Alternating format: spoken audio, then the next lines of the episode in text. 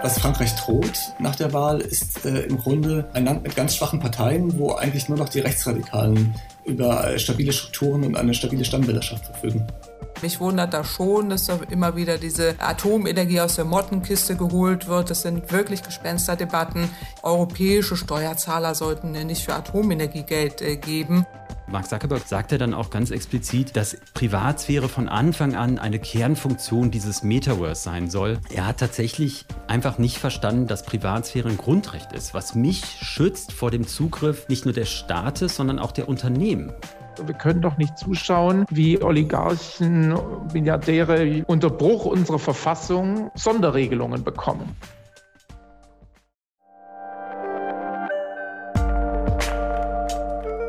Blätter-Podcast. Von den Blättern für deutsche und internationale Politik.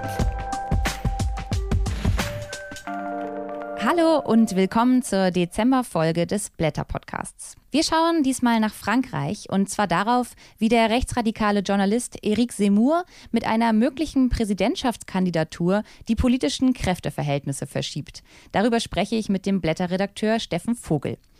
Außerdem erklärt die Wirtschaftswissenschaftlerin Claudia Kempfert anlässlich der massiv gestiegenen Energiepreise, wie die Energiewende jetzt angegangen werden muss.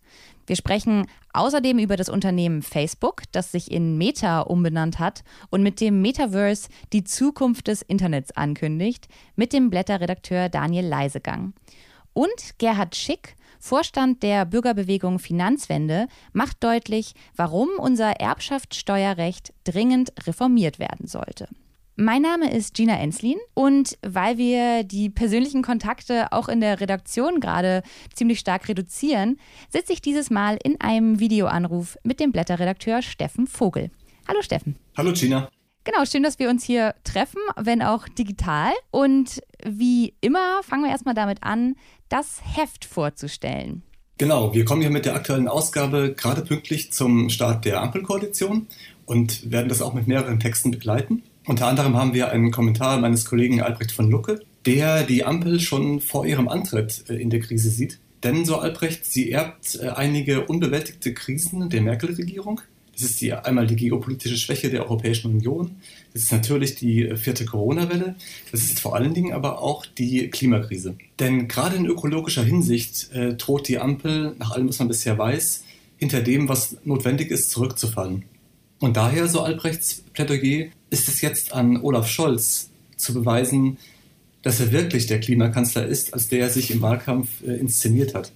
Dann haben wir einen etwas grundlegenderen Text von dem Politikwissenschaftler Jens Hacke, der sich dieser neuen sozialliberal-ökologischen Konstellation äh, eher ideengeschichtlich widmet. Und er zeigt in seinem Text, dass die liberale Tradition weit mehr zu bieten hat als Neoliberalismus oder eine ja, im Grunde zukunftsvergessene Abwehrhaltung gegenüber allgemeinverbindlichen Regeln, wie wir sie zuletzt in der Corona-Krise, aber auch in der Klimadebatte häufig zu sehen bekommen haben. Dann haben wir einen Text des Sozialwissenschaftlers Hans-Jürgen Burchardt und er zeigt, was die Ampel eigentlich versäumt, wenn sie den Reichtum in Deutschland nicht angemessen besteuert. Denn schließlich ist Deutschland eines der ungleichsten Länder Europas.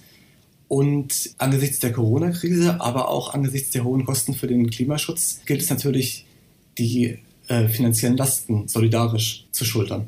Wir haben außerdem einen großen Text des Historikers Eckhard Konze, der davor warnt, dass 150 Jahre nach Gründung des Kaiserreichs so etwas wie ein verklärender Blick auf diese Epoche einzusetzen droht. Und das ist insofern gefährlich, als dann der preußische Militarismus unter den Tisch zu fallen droht, aber auch die brutale Kolonialpolitik des Kaiserreichs. Passend dazu drucken wir die Dankesrede der Schriftstellerin Cici Danke-Remka, die mit dem Friedenspreis des deutschen Buchhandels ausgezeichnet worden ist. Und sie spannt in ihrer Rede einen weiten Bogen von der Gewalt der weißen Kolonisatoren bis zu den Gewaltverhältnissen, die heute im globalen Süden herrschen und stellt am Ende die Frage, wie können wir diese Gewalt eigentlich hinter uns lassen? Wie können wir diese Gewalt verlernen, gewissermaßen?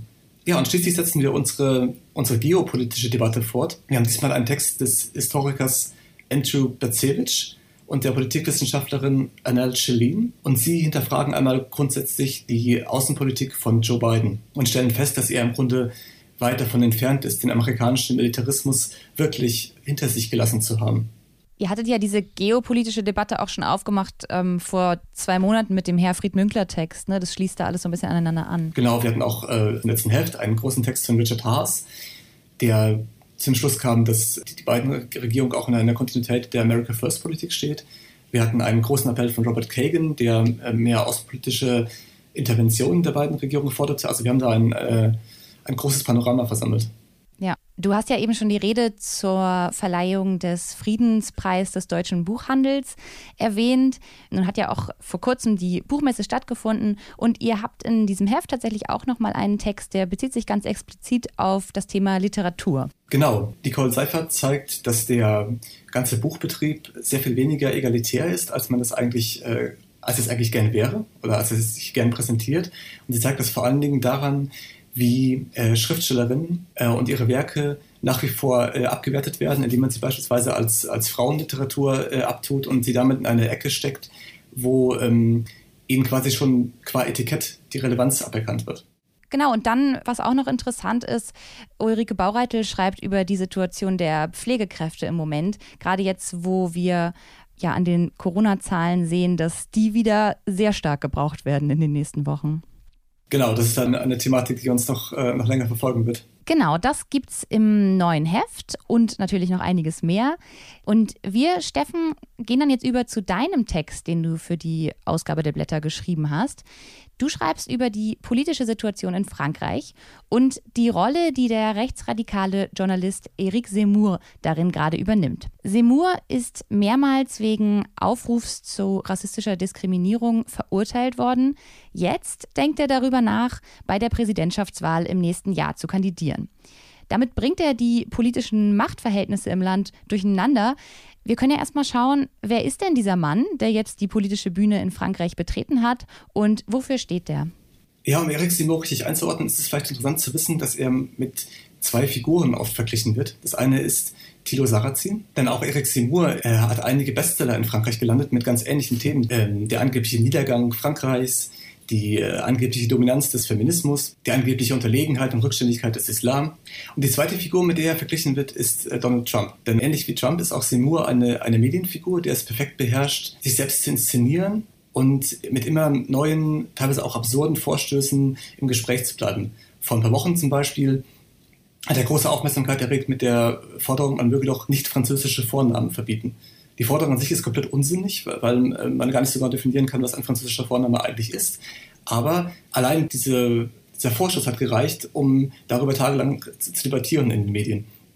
Das ist ja eine Strategie, die wir auch von Trump kennen, der ja auch mit äh, allen möglichen Aussagen vorprescht. Hauptsache, sie bringt ihm Öffentlichkeit. Und das, das Bezeichnende ist eigentlich jetzt, dass dieser Eric Seymour alleine mit dem bloßen Gerücht, dass er antreten könnte, denn eine Bestätigung von ihm gibt es nicht. Es gibt weder ein Dementi noch eine Bestätigung. Es bleibt erstmal eine Spekulation. Aber diese Spekulation reicht, um ihn in den Umfragen auf Platz 2 bis 3 zu katapultieren. Er steht momentan bei 15 bis 17 Prozent in der Wählerzustimmung. Und dieser Zuspruch für eine Kandidatur, die noch nicht mal erklärt worden ist, zeigt einem sehr deutlich, äh, in welcher prekären Situation sich die französischen Parteien derzeit befinden. Du hast jetzt schon so ein bisschen erklärt, welchen Effekt Simurs Kandidatur hat oder diese vermeintliche Kandidatur. Tatsächlich ist es ja dann so, dass die Stimmen des rechten Wählerlagers sich wahrscheinlich aufteilen würden auf Eric Zemmour und Marine Le Pen und dadurch de facto verhindert werden könnte, dass Zemmour oder Le Pen in die Stichwahl für die Präsidentschaft kommt. Das würde dann wiederum bedeuten, dass die Stichwahl unter zwei demokratischen Kandidaten stattfinden könnte. Wer wäre denn da der wahrscheinlichste Gegner für Emmanuel Macron, gerade auch in der politisch etwas durchwachsenen Lage, die du gerade beschreibst? Ja, genau, das ist im Grunde der paradoxe Effekt, dass äh, das rechtsradikale Lager insgesamt an, an Stimmen gewinnt durch Seymour, weil, sie, weil Le Pen und Seymour insgesamt bei etwas über 30 Prozent stehen, aber durch die äh, Doppelkandidatur äh, tatsächlich verhindert werden könnte, dass einer von beiden in die Stichwahl einzieht. Das würde aber voraussetzen, dass im demokratischen Lager sich jemand findet, der stark genug wäre, um wenigstens diese 15 Prozent zu reißen. Und bezeichnenderweise ist das gar nicht ausgemacht. Denn äh, die Linke ist derart zersplittert, dass momentan keiner ihrer Kandidaten auch nur in die Nähe dieser 15 Prozent käme. Das heißt, es blieben derzeit nur die Konservativen, die Aussichten darauf hätten. Die werden am 4. Dezember ihren Kandidaten bestimmen und am aussichtsreichsten unter ihnen wär, für die Stichwahl wäre Xavier Bertrand, der mit einem betont sozialen und gleichzeitig aber auch europakritischen und einwanderungsfeindlichen Kurs äh, antritt. Und wenn man sich jetzt vorstellt, dass das der Konkurrent für Emmanuel Macron in der Stichwahl wäre, was würde diese Verschiebung für den Wahlkampf von Macron bedeuten? Ändert das etwas in seiner Positionierung? Ja, das ändert viel für ihn. Die Aussicht, dass Macron in der Stichwahl auf Marine Le Pen treffen würde, was ja bis vor einigen äh, Wochen immer die Grundannahme war, im Grunde seit Jahren die Grundannahme war, die war für ihn im Grunde bequem, weil er genau wusste, wenn die Französinnen und Franzosen die Wahl haben zwischen mir und einem, einer Rechtsradikalen, dann werden schon genug Leute vernünftig sein, um für mich zu stimmen, selbst wenn sie mit meiner Politik überhaupt nicht einverstanden sind. Und jetzt, wo er möglicherweise auf einen Kandidaten der Konservativen trifft, der auch noch ein soziales Profil aufweist, äh, müsste er seinen Wahlkampf umstellen. Das setzt aber, wie gesagt, voraus, dass das Bertrand am 4. Dezember äh, überhaupt gewählt wird. Du hast eben schon kurz was zur französischen Linken gesagt und die als sehr zersplittert beschrieben. Du siehst da auch, glaube ich, kaum eine Chance auf eine Präsidentschaft. Warum fällt es der Linken in Frankreich so schwer, sich geschlossen zu organisieren? Ja, das liegt an zwei Gründen. Das eine ist der massive Niedergang der Sozialistischen Partei. Äh, über Jahre hinweg war es immer so, dass die Sozialisten mit Abstand die stärkste Kraft im linken Lager waren und aus der Position der Stärke heraus Absprachen mit den kleineren Parteien äh, getroffen haben. Und jetzt ist es so, dass sie bei der letzten Präsidentschaftswahl gerade noch auf 6% kamen und auch bei den letzten Europawahlen äh, im einstelligen Bereich geblieben sind. Und damit sind sie momentan noch die drittstärkste Kraft hinter den Linkspopulisten und den Grünen. Und damit ist natürlich etwas wie ein Nachfolgekampf im linken Lager ausgebrochen. Die Grünen zum Beispiel haben bei der letzten Präsidentschaftswahl noch zugunsten des sozialistischen Kandidaten äh, zurückgezogen, werden das aber diesmal mit Sicherheit nicht noch einmal tun, weil äh, sie, sie damit den Anspruch aufgeben würden, selbst stärkste Kraft innerhalb des Lagers zu werden. Gleichzeitig können die Sozialisten aber ihrerseits auch nur sehr schwer von einer Kandidatur absehen, weil sie damit eingestehen würden, dass sie im Grunde äh, landesweit keine Rolle mehr spielen. Der zweite Faktor, der äh, eine Einigung erschwert, ist, dass äh, sowohl unter den Parteien als auch in der linken Wählerschaft es eine grundlegend andere Vorstellung darüber gibt, wie man einen Politikwechsel herbeiführen soll. Es gibt einerseits die Kräfte wie Sozialisten, Grüne oder auch die Kommunisten, die sich innerhalb der bestehenden Institutionen um Änderungen bemühen wollen. Und es gibt Leute, die ganz klar einen, einen Bruch anstreben, die eine neue Verfassung verabschieden wollen, die auch äh, einen harten Konfrontationskurs mit der Europäischen Union fahren wollen. Die werden vor allen Dingen vertreten von Jean-Luc Mélenchon. Und diese Vorstellungen sind derart unterschiedlich, dass es äh, ausgeschlossen erscheint, dass die jeweiligen Wähler, dass Mélenchons Wähler für einen gemäßigten Kandidaten stimmen würden oder umgekehrt äh, die, die Wähler der Grünen für, für Mélenchon. Das heißt, die Linke hätte eigentlich nur dann eine Chance, wenn es ihr gelänge, sich hinter einer populären Persönlichkeit zu, zu versammeln, die vielleicht möglicherweise auch parteilos sein müsste. Okay, das heißt, das ist die Situation auf der linken Seite des Spektrums. Mit Eric Zemmour ist in der französischen Politik dann jetzt eine weitere rechtsradikale Persönlichkeit aufgetaucht, die WählerInnen anspricht. Und die konservative Partei Les Républicains, die rückt ja auch tendenziell nach rechts, wie du schreibst. Außerdem würden ein Drittel der Wähler, wenn man sich das anschaut, sich im Moment für einen ultrarechten Kandidaten entscheiden. Was bedeutet das alles jetzt für die politische Zukunft des Landes? Ja, es bedeutet zweierlei. Kurzfristig werden wir im Wahlkampf sicherlich einige sehr unschöne Debatten sehen, weil sowohl Le Pen als auch Seymour und ja, auch die Konservativen werden sehr stark auf Sicherheitsfragen gehen, werden die zahlreichen islamistischen Anschläge, die Frankreich ja auch wirklich bis ins Mark erschüttert haben, äh, ausnutzen, um einen Zusammenhang zwischen Einwanderung und Terrorismus zu konstruieren. Da werden Forderungen laut werden, die Rechte von Einwanderern zu beschneiden, beispielsweise das bisherige ähm, Jus Solis, das dafür sorgt, dass äh, jeder, der in Frankreich geboren ist, automatisch Franzose wird. Das abzuschaffen äh, ist gerade eine Forderung, die in konservativen Kreisen sehr populär ist. Also die Debatten um, um, um Einwanderung und, und Sicherheit dürften sehr hart geführt werden. Ähm, es gibt noch ein langfristiges Problem, das mindestens ebenso groß ist. Mit den Sozialisten ist schon eine äh, große Volkspartei nahezu bedeutungslos geworden. Und mit den Konservativen, die hatten bei der letzten Europawahl auch gerade mal 8 Prozent. Und die scharfe Rechtswende, die sie vollzogen haben, ist auch Ausdruck ihrer extremen Verunsicherung. Da wird sich sozusagen auf äh, den Kernbestand der Ideologie oder auf vermeintlich eindeutige Botschaften äh, zurückgezogen, um der eigenen Schwäche zu begegnen. Und wenn sie jetzt tatsächlich die Stichwahl wieder verpassen sollten, wären sie auch dauerhaft geschwächt. Gleichzeitig aber ist Emmanuel Macrons eigene Partei äh, nicht viel mehr als ein besserer Präsidentschaftswahlverein. Also das ist eine Partei, die in der, in der Fläche des Landes kaum verankert ist und die auch bei, bei Kommunal- und Regionalwahlen überhaupt keine Rolle spielt. Das heißt, ähm, was Frankreich droht nach der Wahl, ist äh, im Grunde ein Land mit ganz schwachen Parteien, wo eigentlich nur noch die Rechtsradikalen über äh, stabile Strukturen und eine stabile Stammwählerschaft verfügen. Das sagt Blätterredakteur Steffen Vogel. Danke dir, Steffen. Gerne.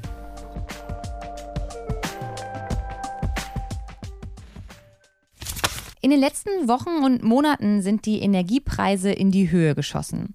Der Preis für Erdgas beispielsweise, der hat sich im europäischen Durchschnitt seit Mitte des Jahres fast verdreifacht. Mit Blick auf den Winter wird vor Versorgungsengpässen gewarnt und noch ein anderes Phänomen stellt sich ein. Kritikerinnen der Energiewende machen diese jetzt für die Preissteigerungen verantwortlich.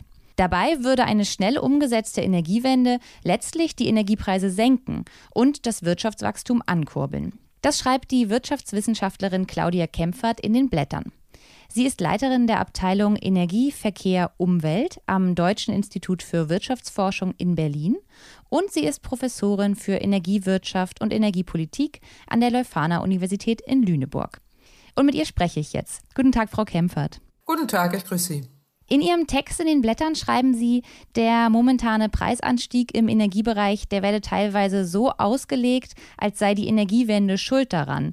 Sie bestreiten das jetzt aber. Woran liegt der Preisanstieg denn stattdessen? Ja, der Preisanstieg liegt vor allen Dingen daran, dass die Preise für fossile Energien massiv nach oben gehen. Das ist in erster Linie äh, Kohle, fossiles Erdgas und Erdöl und äh, das hat Gründe auf den internationalen Märkten. Jetzt gibt es Nachholeffekte nach Corona, die dazu geführt haben, dass die Nachfrage auch äh, zunimmt, die Nachfrage nach Energie generell bei der Kohle haben wir noch Sonderfaktoren, weil da in China auch Ausfälle stattfinden, äh, Klimawandel bedingt. China selber nicht so viel importieren kann. Da gibt es ein Handelsembargo mit Australien. Und ähm, wir haben bei fossilem Erdgas noch die Sondersituation mit Russland, wo es geopolitische Streitigkeiten gibt. Russland selber auch äh, Lieferungen gedrosselt hat. Das ist so der wichtigste Grund. Und das muss man auch immer deutlich dazu sagen. Die Energiewende hat ja zum Ziel, sich von fossiler Energie mehr und mehr zu verabschieden. Also je weniger wir jetzt eben von Kohle, Öl und äh, fossilem Erdgas verbrauchen würden, desto geringer wären ja jetzt die Energiepreissteigerungen. Gerade im, äh, durch die energetische Gebäudesanierung beispielsweise, durch den Einsatz erneuerbarer Energien, das würde alles preissenkend wirken. Was jetzt äh, die Kritiker der Energiewende und auch des Klimaschutzes äh, ausnutzen, ist eben die Tatsache, dass man auch über erhöhte CO2-Preise eine Verbrauchsreduktion von fossilen Energien erreichen will und da sofort nach einem Aussetzen eben von Klimaschutzpolitik äh, gerufen wird und dann auch Tatsachen verdreht werden. Und das muss man schon richtig einordnen, äh, denn äh, es geht ja darum, dass wir eher wegkommen müssen von fossilen Energien und alles tun müssen, damit die Investitionen jetzt in erneuerbare Energien und das konsequente Energiesparen nach vorn gebracht werden. Wenn es um Energielösungen für die Zukunft geht, wird jetzt auch wieder sehr viel über Atomkraft gesprochen als eine Art Überbrückungstechnologie. Frankreich zum Beispiel will Atomkraft im großen Stil ausbauen und fordert auch, dass Atomenergie in Europa als nachhaltig anerkannt wird. Aber der weitere Ausbau der Atomkraft würde ja auch Geld kosten. Warum gibt es da die Bereitschaft zu Investitionen, die hinsichtlich der Energiewende zu fehlen scheint? Ja, das ist eine gute Frage und auch wirklich nicht ökonomisch äh, gedacht, denn äh, der Ausbau der Atomkraft ist wahnsinnig teuer. Das zeigen auch alle Studien. Der Bau eines Kraftwerks äh, dauert über zehn Jahre. In dieser Zeit müssen wir den Anteil der erneuerbaren Energien deutlich erhöht haben. Also es ist keine Technik, die uns jetzt kurzfristig zur Verfügung steht. Sie ist wahnsinnig teuer. Und sie birgt ja auch noch Sicherheitsgefahren, die wir gar nicht gelöst haben. Also nicht nur die Risiken durch die Kraftwerke selber, sondern dann auch noch über Jahrtausende die Einlagerung von Atommüll. Äh, das sind alles äh, Fragen, die völlig ungelöst sind und auch Konzepte, die nicht in die Zukunft gehen. Mich wundert da schon, dass da immer wieder diese Atomenergie aus der Mottenkiste geholt wird. Das sind wirklich Gespensterdebatten. Hier geht es wie immer ums Geld. Also gerade junge Unternehmen wollen dann eben auch Fördergelder abgreifen und dann auch noch von der EU. Da ist die EU nicht gut beraten, das jetzt auch zu ermöglichen. Das wird ja im Moment diskutiert, im Rahmen der EU-Taxonomie der Atomkraft mit reinzunehmen. europäische Steuerzahler sollten nicht für Atomenergie Geld geben. Das ist eine Technik der Vergangenheit, sondern besser das Geld investieren, wirklich in das konsequente Energiesparen und in den Ausbau der erneuerbaren Energien. Sie schreiben ja auch, dass kluger Klimaschutz mehr soziale Gerechtigkeit schaffen kann. Reicht denn dieses Konzept der Pro-Kopf-Rückerstattung der CO2-Preise aus, um die Kosten der Energiewende gerecht zu verteilen, umzuverteilen? Also das Konzept der Pro-Kopf-Rückerstattung ist insbesondere geeignet, um Niedrigeinkommensbezieher jetzt durch höhere Belastung der CO2-Bepreisung äh, dort zu bevorteilen oder die Entlastung herbeizuführen. Dass man das nicht parallel eingeführt hat, ist hoch äh, bedauerlich. Äh, das würde die Akzeptanz einfach äh, stärken. Aber allein reicht ein CO2-Preis ja nicht aus. Wir brauchen auch eine, die konsequenten Investitionen in die Verkehrswende, in den Ausbau des Schienenverkehrs, in ÖPNV, die Förderung der energetischen Gebäudesanierung und all diese letzteren Maßnahmen, die helfen auch Niedrigeinkommensbezieher, weil diejenigen, die einen hohen CO2-Fußabdruck haben, das sind hohe Einkommensbezieher, die meistens mehrere Fahrzeuge, fossile Verbrennungsmotorfahrzeuge haben, selber fahren und äh, dann auch mehrfach im Jahr im Urlaub äh, fliegen Niedrigeinkommensbezieher sind nicht die Verursacher des Klimawandels, aber man hilft ihnen durch klugen Klimaschutz, indem wir dann eben auf ÖPNV setzen, auf emissionsfreie Mobilität und damit auch die Feinstäube in den Städten reduzieren, äh, indem man dann auch attraktive ÖPNV-Bedingungen hat, all diese Dinge voranbringt oder auch in den Gebäuden weniger Energiekosten hat. Und das äh, schafft ja viele Vorteile gerade für Niedrigeinkommensbezieher. Jetzt hat der Klimagipfel in Glasgow gerade stattgefunden und wir nehmen dieses Gespräch am 23. November auf. Also die Koalitionsverhandlungen in Deutschland sind in der Endphase. Wenn Sie auf all diese Verhandlungen schauen, wie viel Hoffnung haben Sie denn, dass die Energiewende jetzt so beherzt angegangen wird, wie Sie es fordern? Naja, Glasgow hat äh, eindeutig einen Handlungsauftrag äh, gerade an die deutsche Regierung äh, gegeben, früher aus der Kohle auszusteigen. Also zumindest war es ein Startschuss für den Beginn des Endes der Kohle, auch wenn in Indien und China da noch länger dran festgehalten werden will. Es ist ganz klar auch für die internationalen Finanzmärkte ein klares Signal, nicht mehr in Kohle zu investieren. Und da ist Deutschland jetzt auch gefordert, danach zu ziehen. Es geht auch um den Ausbau der erneuerbaren Energien. Auch da ist man sich, glaube ich, einig, auch in der neuen Koalition, dass das schneller gehen muss. Bei der Verkehrswende sind wir gespannt, äh, was dabei rauskommt. Auch da haben sich ja die internationalen äh, Verhandler auch in Glasgow eher bedeckt gehalten, auch was Förderung von, von Öl und äh, fossilem Erdgas angeht, ist man ja noch weiterhin auf dem fossilen Pfad. Und da gibt es auch eine große Ambivalenz. Es gibt noch immer eine Ambitions- und auch eine Umsetzungslücke, die wir in Deutschland auch sehen. Aber ich bin da schon optimistisch, dass in Deutschland da mehr passiert, weil wir wahnsinnig viel Zeit jetzt auch verloren haben, weil zumindest zwei der jetzt am Tisch sitzenden Parteien doch äh, schon auch ambitionierteren Klimaschutz äh, wollen. Jetzt wird mal sehen, was da am Ende bei übrig äh, bleibt. Deutschland ist ein wichtiges Land, auch in der Welt. Wir haben da eine Vorbildfunktion. Das hat man auch in Glasgow gesehen. Und deswegen ist es so wichtig, dass wir da mehr machen. Sie erklären in Ihrem Text ja auch, dass die Energiewende auch für Wirtschaftswachstum sorgen würde. Ist das als Anreiz überhaupt sinnvoll, wenn wir uns gleichzeitig gerade hinsichtlich des Klimaschutzes an einem Punkt befinden, wo Wachstum generell zur Debatte steht? Na, es geht vor allen Dingen äh, darum, dass wir investieren müssen und äh, Deutschland modernisieren müssen. Also gerade in die Bereiche der Industrie, wo es äh, darum geht, dass wir altes Anlagekapital erneuern. Denken Sie an die Infrastrukturen, Schienen, Straßen. Da sind enorme Investitionen notwendig und das schafft eben Wertschöpfung und auch neue Arbeitsplätze, also jede Menge neue Arbeitsplätze und das ist volkswirtschaftlich lohnend. Jetzt gibt es äh, Bereiche, die äh, klimaschädlich sind und umweltschädlich äh, sind. Und da gilt es, da nicht weiter zu wachsen und auch Effizienz walten zu lassen. In der Verkehrswende macht es keinen Sinn, dass man einfach den Motor austauscht, also 47 Millionen Fahrzeuge einfach den Elektromotor reintut und denkt, das ist jetzt die Verkehrswende. Das ist nicht Sinn und Zweck. Hier geht es um Verkehrsvermeidung, Verlagerung, Optimierung. Sprich, die Effizienz ist hier sehr, sehr wichtig. Und das gilt gilt auch für andere Bereiche, wo wir Überkonsum haben und die Umwelt, äh, das Klima schädigen, äh, Ressourcen verbrauchen, als wenn wir noch drei weitere Planeten in Reserve hätten. Äh, dieses nicht nachhaltige Wachstum, das muss tatsächlich abgeschafft werden. Auf der anderen Seite brauchen wir aber äh, eine Kreislaufwirtschaft, wir brauchen ein nachhaltiges äh, Wachstum, äh, so dass es mir zielführender ist, jetzt nicht Grundsatzdebatten zu führen, dass wir jetzt noch 15 Jahre darüber diskutieren, wie wir denn unser gesamtes System komplett verändern, sondern eher mit dem, was wir aktuell haben, wo wir wissen, das kann funktionieren, ins Handeln kommen, ins Tun kommen und die Dinge, die uns schädigen, abschaffen. Und ich würde mir wünschen, dass wir da eher zielorientiert diskutieren. Das sagt Claudia Kempfert vom Deutschen Institut für Wirtschaftsforschung. Vielen Dank für das Gespräch, Frau Kempfert. Ich danke Ihnen.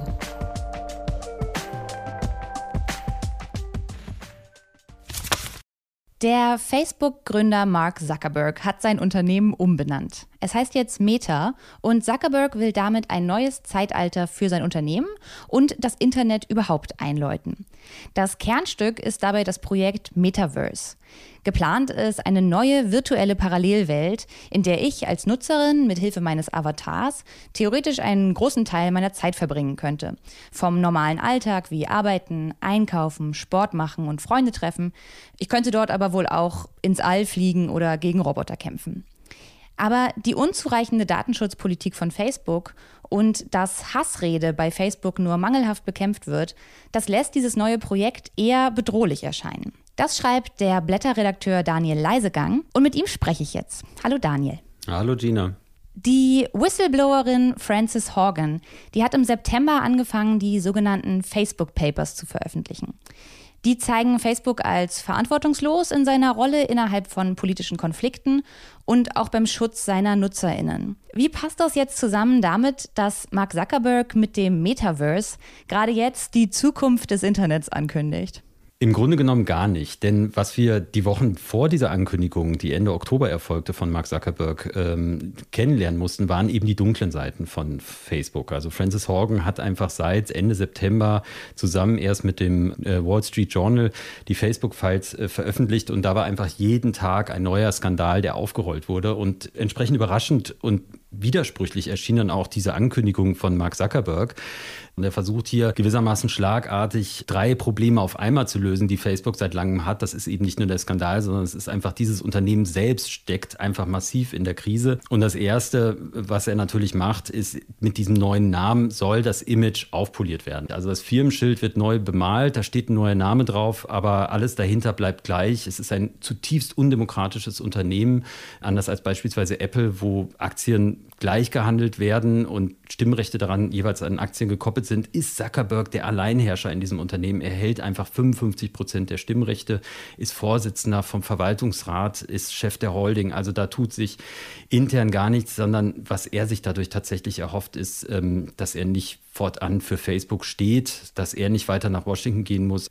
Das Zweite, was er damit natürlich versucht, ist ähm, eine sich schon seit längerem abzeichnende demografische Krise von Facebook äh, zu lösen. Also die jungen Menschen, die gehen in Scharen schon seit längerem zu TikTok oder Snapchat. Und das liegt einfach damit zusammen, dass Facebook wenig Innovationen gezeigt hat in den letzten Jahren. Sie haben Unternehmen aufgekauft, Funktionen kopiert, aber selber wenig zustande gebracht. Und das merken auch die jungen NutzerInnen vor allem und dann äh, wandern sie ab. Und der dritte Grund ist eben auch damit verknüpft mit dieser Innovation. Es tut sich dort ein gewaltiger Markt auf, so ist zumindest die Hoffnung. Zuckerberg versucht dort gewissermaßen aus seinem berühmt-berüchtigten Motto ähm, Move fast and break things, also schöpferische Zerstörung wieder zu betreiben. Nur, dass Facebook diesmal nicht die klassischen Unternehmen zerstören will und darauf was Neues aufbauen will, sondern er will tatsächlich die sozialen Medien, wie wir sie kennen, bisher zerstören und darauf sein Meta setzen, was eben dann auch vor allem einen neuen Markt bietet. Wie dieses Meta dann aussehen soll, das kann man sich in einem anderthalbstündigen Trailer anschauen. Darin präsentiert Mark Zuckerberg sein neues Projekt ja wie so einen paradiesischen Raum der Möglichkeiten. Inwiefern würden sich denn aber, meinst du, die Probleme, die bei Facebook jetzt schon sichtbar sind, gerade auch was Nutzerinnenschutz angeht, mit dem Metaverse noch verschärfen? Es gibt seit längerem schon Bestrebungen von den großen Konzernen in den USA, aber auch in China, sowas zu bauen wie eine Super-App. Das ist gewissermaßen so eine WhatsApp mit allen möglichen Funktionen integriert, mit der ich dann einkaufen kann, Flugtickets buchen kann, Kontakte zu Freunden halten kann, chatten kann, etc. etc. Also es soll alles in so eine Dienstleistungs-Super-App hineinlaufen. Und was Mark Zuckerberg aber da gerade macht, ist gewissermaßen tatsächlich eine, eine Mega-App äh, im dreidimensionalen Raum in diesem Metaverse und das geht nicht ohne zusätzliche Technik. Also ich habe dann einfach fortan nicht mehr das Smartphone in der Hand, sondern ich trage solche Headsets, die dann die virtuelle Realität abbilden, aber gleichzeitig auch meine künftig dann noch mehr meine Körpermimik, Bewegung, alles ablesen, auslesen und dann eben integrieren, aber eben auch ähm, monetarisieren sollen. Und das heißt, im Grunde genommen schaut der Konzern nicht nur einem dauernd über die Schulter, was man liest, sondern er, er nimmt die gesamte körperliche Tätigkeit war, die ich in diesem Metaverse mache. Und da ist es das, was du vorhin schon angesprochen hast, so fatal, dass diese Privatsphären-Einstellungen, die wir jetzt schon seit Jahren beobachten, wie die ausgehöhlt werden, dass sich daran auch nichts ändert. Also Mark Zuckerberg sagt ja in dem äh, Trailer, sagt er dann auch ganz explizit, dass Privatsphäre von Anfang an eine Kernfunktion dieses Metaverse sein soll. Aber er erklärt dann auch gleich, was es sein soll. Und das wundert mich tatsächlich auch seit Jahren, dass er damit immer wieder durchkommt, weil er betrachtet Privatsphäre immer als eine Einstellung in der, in der App. Da geht es immer darum, wer kann sehen, was ich tue.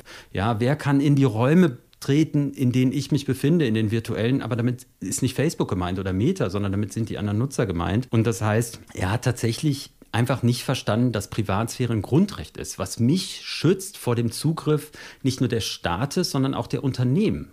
Es würde also wie so ein neuer großer Raum entstehen, in dem ganz viele weitere Daten gesammelt werden können. Ja, im Grunde genommen dort wird jeder Blick ausgewertet. Also wenn ich zum Beispiel auf eine Werbebanner blicke, oh, ähm, dann kann das schon ausgewertet werden. Wie lange schaue ich da drauf? Wie ist meine Reaktion? Wie ist meine Mimik? Ähm, wie gehe ich danach weiter vor? Ja, und das sind alles Daten, die im Grunde genommen ausgelesen werden können. Ähm, und das ist einfach eine Datenfülle, die ein ungeheures, äh, ja, auch einen ungeheuren Schatz bieten für ein Unternehmen wie Facebook, wo es dann vielleicht auch nicht mehr um Anzeigen selber geht, sondern tatsächlich um Produkte und Dienstleistungen, die mir daraufhin verkauft werden können. Also da kann ein Profiling im Detail stattfinden. In deinem Text äußerst du ja auch ganz klar deine Sorge und, und machst klar, dass du für Regulierungen wärst, andere politische Regulierungen, die eigentlich jetzt ansetzen müssen, um das noch einzuhegen. Was für Maßnahmen bräuchte es denn da, um das im Griff zu behalten? Ja, das sind im Grunde drei. Also ich glaube, dass was ganz vorangestellt werden muss, und das zeichnet sich auch ab, da dass da möglicherweise auch eine Kehrtwende auch in den USA ist, weil es da jetzt erstmal sowas wie ein parteiübergreifende Möglichkeiten zu einem Kompromiss gibt, das wäre einfach die Macht von diesem Konzern endlich zu beschneiden. Ähm, und das bedeutet ganz zuerst, wir brauchen einen stärkeren Datenschutz. Äh, da ist auf europäischer Ebene auch gerade viel im Gange. Und wir brauchen Interoperabilität. Das heißt, dass wenn ich Nutzer bin bei Meta, dass ich dann nicht nur WhatsApp nutzen kann und dann innerhalb dieses umzäunten Meta-Konzerns da drin verbleibe, sondern dass ich auch nach außen kommunizieren kann, dass ich meine Daten mitnehmen kann. Und das gibt mir einfach eine größere Wahlfreiheit. Das ist das eine.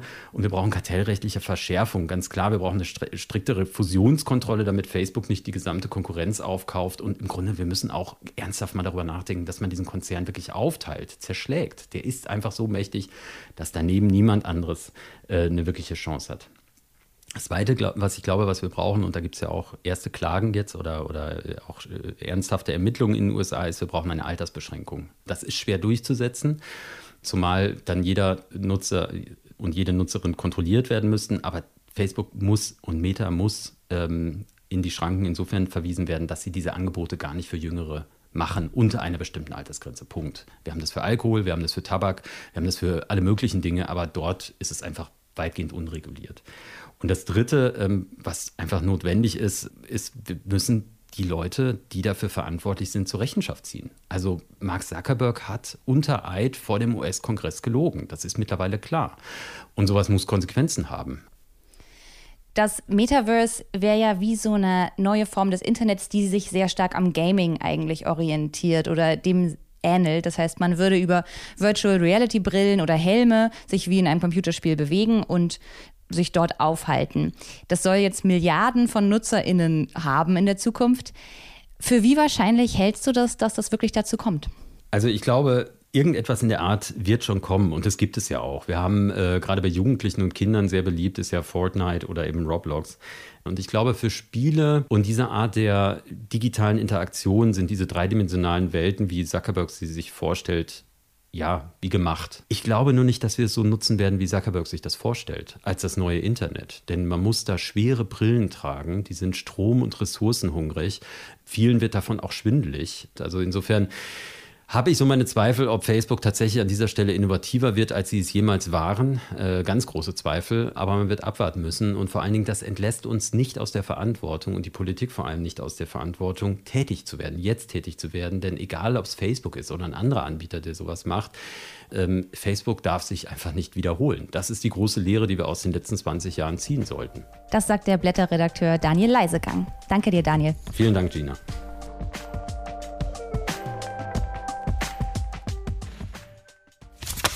Wer in Deutschland ein millionenschweres Unternehmen erbt, der muss verhältnismäßig weniger Steuern zahlen als jemand, dem eine kleine angesparte Summe vermacht wird. Das liegt daran, wie das Erbschaftssteuergesetz gestaltet ist. Dieses Gesetz widerspricht allerdings dem im Grundgesetz festgeschriebenen Gleichheitsgrundsatz. Deshalb wurde das Erbschaftssteuergesetz vom Bundesverfassungsgericht schon 2006 als verfassungswidrig eingestuft. Trotzdem ist das Gesetz auch 15 Jahre später noch nicht erfolgreich angepasst worden. Dass es dafür dringend eine Lösung braucht, das schreibt Gerhard Schick in den Blättern. Er saß von 2005 bis 2018 für die Grünen im Bundestag und ist Vorstand der Bürgerbewegung Finanzwende. Und mit ihm spreche ich jetzt. Guten Tag, Herr Schick. Ja, guten Tag. Was ist denn aktuell der entscheidende gesetzliche Mechanismus, durch den reiche Menschen bei der Erbschaftssteuer Vorteile haben? Es gibt bei der Erbschaftssteuer Ausnahmen für Betriebsvermögen. Äh, die sind auch im Subventionsbericht der Bundesregierung transparent gemacht. Die kosten uns jährlich etwa 6 Milliarden Euro. Mit denen gelingt es, große Vermögen in die nächste Generation zu transferieren. Das wird häufig eher über die Schenkung gemacht, als den Todesfall abzuwarten und führt natürlich zu einer krassen Ungleichheit. Das heißt, es geht vor allem auch um die Übertragung von Unternehmenswerten. Genau. Es gibt natürlich äh, verschiedene Bausteine. Es geht auch bei äh, Immobilien äh, sozusagen, wenn die dann in einen Unternehmensmantel gepackt werden oder so behandelt werden wie ein Wohnungsunternehmen, dann kann man äh, ab einer Zahl von 300 Unternehmen die äh, steuerfrei transferieren, während wenn jemand jetzt eine, ein Mietshaus mit drei oder, oder zehn oder 15 äh, Wohnungen erbt, dann muss er darauf Erbschaftssteuer zahlen. Es kommt also da zu einer ziemlich äh, heftigen Ungleichbehandlung und das ist auch einer der Punkte, die natürlich verfassungsrechtlich problematisch sind. Ich habe es ja eben schon kurz gesagt, 15 ähm, Jahre ist es her, dass das Erbschaftssteuergesetz jetzt als verfassungswidrig eingestuft wurde. Es hat seitdem ja Reformversuche gegeben. Wieso haben die nichts genützt? Es ist eben jede Gesetzgebung wieder in einem Kräfteverhältnis erfolgt, dass nicht es darum ging, was ist eigentlich eine faire Erbschaftsbesteuerung, sondern im Wesentlichen geschaut wurde, wie können wir die Milliarden in Familienvermögen äh, behalten. Also die äh, sogenannten Familienunternehmer, das heißt Milliardärsfamilien mit großen betrieblichen Vermögen in Deutschland, äh, organisiert äh, zentral auch über die äh, Stiftung Familienunternehmen, haben eine massive Lobbyarbeit gemacht, teilweise öffentlich sichtbar, durch Öffentlichkeitsarbeit, teilweise auch durch Gespräche mit Abgeordneten und im Hintergrund. So ist es dazu gekommen, dass zwar das Gesetz geändert wurde, aber die zentrale Privilegierung letztlich mit einer bisschen anderen Form äh, beibehalten worden ist. Und ich finde das schon äh, skandalös. Man muss sagen, äh, die Milliardäre waren einfach stärker als das Verfassungsgericht. Und das darf natürlich in einem Rechtsstaat nicht vorkommen. Sie haben jetzt gerade schon auch über diese Lobbyarbeit gesprochen. Es gibt ja dieses Narrativ, dass Erbschaftssteuern Unternehmen und Arbeitsplätze gefährden, das sich relativ hartnäckig hält, obwohl es für diese Be Entwicklung, wie Sie schreiben, gar keine Belege gibt. Warum ist das so? Ja, es ist äh, zum einen eben gelungen, dass man nicht über Milliardenvermögen redet, sondern über Familienunternehmen, wo jeder erstmal irgendwie eher so an den kleinen Metzgerei oder, oder sowas um die Ecke denkt. Und das Zweite ist eben, dass dieses Arbeitsplatzargument eingeführt worden ist, so dass spontan eigentlich in jeder Diskussion Menschen, die hören, ah, Erbschaftssteuer bei Unternehmen, sofort denken, Hilfe die Arbeitsplätze. Ähm, aber es gibt äh, dafür keinen Beleg. Äh, es ist nämlich so, dass äh, wenn ein Unternehmen im Erbschaftsfall eben äh, dazu führen würde, dass da es Probleme gibt, dann äh, wird die Erbschaftssteuer gestundet und dann kann man das in späteren Jahren aus den Erträgen des Unternehmens begleichen. Aber das ist trotzdem immer wieder als Argument ins Feld geführt worden. Ich erinnere mich an eine Podiumsdiskussion, wo ein äh, Lobbyist äh, der Unternehmensseite äh, das gesagt hat. Und da habe ich gesagt, sagen Sie mal ein einziges Beispiel, wo das mal passiert wäre in Deutschland. Da hat gesagt, ja, das schicke ich Ihnen nachher zu. Ich habe natürlich nie wieder was von ihm gehört, habe nachgefragt, da kam nie etwas. Ja, es ist eine äh, faktenfreie Diskussion gewesen. In Ihrem Text führen Sie außerdem an, dass verschiedene politische Parteien, wie auch SPD und Grüne, diesem Lobby-Einfluss der Großunternehmen teilweise unterliegen. Man würde ja eigentlich annehmen, dass diese Parteien bei so einem Thema der sozialen Gerechtigkeit nicht einfach nachgeben. Was können wir denn in dieser Frage jetzt erwarten, zum Beispiel auch von der Ampelkoalition? Naja, es ist so, wenn man im Rückblick das anschaut, CDU, CSU und FDP waren praktisch einheilig auf Seiten der Milliardäre und äh, haben diese Privilegien äh, vorangetrieben. Und auf Seiten von SPD und Grünen gab es eben die Mehrheit wahrscheinlich der Parteimitglieder, Parteitagsbeschlüsse, die eigentlich auf eine bessere Besteuerung von großen äh, Vermögen gedrängt haben. Aber es gab eben einzelne, insbesondere Landesregierungen, bei denen es den äh, Lobbyisten gelungen ist, die auf die andere Seite zu ziehen. Zum Beispiel hat sich eben Winfried Kretschmann auch dafür eingesetzt, dass es diese verfassungswidrigen Privilegien weiter geben sollte. Also aus seiner Landesregierung, der ist dann auch gelobt worden von den Unternehmern dafür. Dadurch ist es gelungen, dass es im politischen Raum eigentlich keine relevante Kraft mehr gegen diese Privilegien gegeben hat. Für mich äh, war das äh, immer wieder verbunden mit Niederlagen auch im politischen Raum. Und äh, ich finde, das darf man aber nicht auf sich sitzen lassen. Also wir können doch nicht zuschauen, wie Oligarchen, Milliardäre, wie, man das man das bezeichnen will, unter Bruch unserer Verfassung Sonderregelungen bekommen. Und äh, das ist jetzt auch das, was ich äh, bei der Ampelkoalition jetzt jedem sagen würde. Also jetzt ist bei SPD und Grünen sozusagen entspricht es der Programmatik eigentlich, Erbschaften stärker zu besteuern. Ich habe jetzt aber nicht wahrgenommen, dass die massiv gedrängt hätten, diese verfassungswidrigen Ausnahmen zu korrigieren. Und bei der FDP, ich meine, selbst wenn man das jetzt nicht äh, gut findet, dass große Unternehmen äh, stark besteuert werden im Erbschaftsfall, so muss man doch zumindest eine verfassungsgemäße Lösung finden. Das würde ich von einer Rechtsstaatspartei wie der FDP dann schon erwarten. Und das wollen wir jetzt mit unserer Petition, mit unserer Kampagne dagegen auch wirklich kontern. Die Bevölkerung muss sich gegen solchen Rechtsbruch auch wehren. Das ist unsere Hoffnung und ich glaube, das funktioniert auch. Das Prinzip der Erbschaft an sich erhält ja eher soziale Ungleichheit. Wenn wir uns jetzt vorstellen, es gäbe als ersten Schritt eine gerechte Erbschaftssteuer, über welche Mechanismen könnten diese Steuergelder dann tatsächlich auch ausgleichend wirken? Naja, de facto ist es ja so, äh, die Erbschaftssteuereinnahmen kommen in Deutschland den Ländern zugute, die wiederum die Ebene in unserem Staat sind, die für die Bildung und, und also Schulen und Universitäten zuständig sind. Insofern kann man sagen, indem diejenigen, die mit den Millionen im, in der Wiege sozusagen des Lebens starten, etwas abgeben an den Staat, kann der dafür sorgen, dass diejenigen, die ohne solche Millionen starten, zumindest eine Bildung haben und damit eine Chance im Leben. Und es gab jetzt äh, viele liberale Denker, übrigens auch äh, bis zur FDP äh, mit ihren Freiburger Thesen in den 70er Jahren, die gesagt haben, zu der Idee der Leistungsgerechtigkeit gehört es eigentlich, dass Erbschaften sehr stark besteuert werden denn wenn jemand starten kann, ohne irgendwas geleistet zu haben, durch Erbschaft oder Schenkung, dann passt das ja nicht zum Gedanken der Leistungsgerechtigkeit. Ähm, ich will jetzt nicht so weit gehen, wie das durchaus auch manche liberale Denker gemacht haben, dass sie gesagt haben, eigentlich müsste man 100 Prozent Erbschaftssteuer haben. darum geht es jetzt ja gar nicht, sondern es geht darum, dass zumindest die Erbschaftssteuer verfassungsgemäß ausgestaltet wird und dass starke Schultern zumindest nicht weniger tragen als schwache Schultern. Also eigentlich ist ja das, was wir jetzt gerade vorschlagen, ja nur ein Minimum dessen, was eigentlich in einem Rechtsstaat sowieso sein müsste. Das sagt Gerhard Schick, Vorstand der Bürgerbewegung Finanzwende. Vielen Dank für das Gespräch, Herr Schick. Ich danke auch.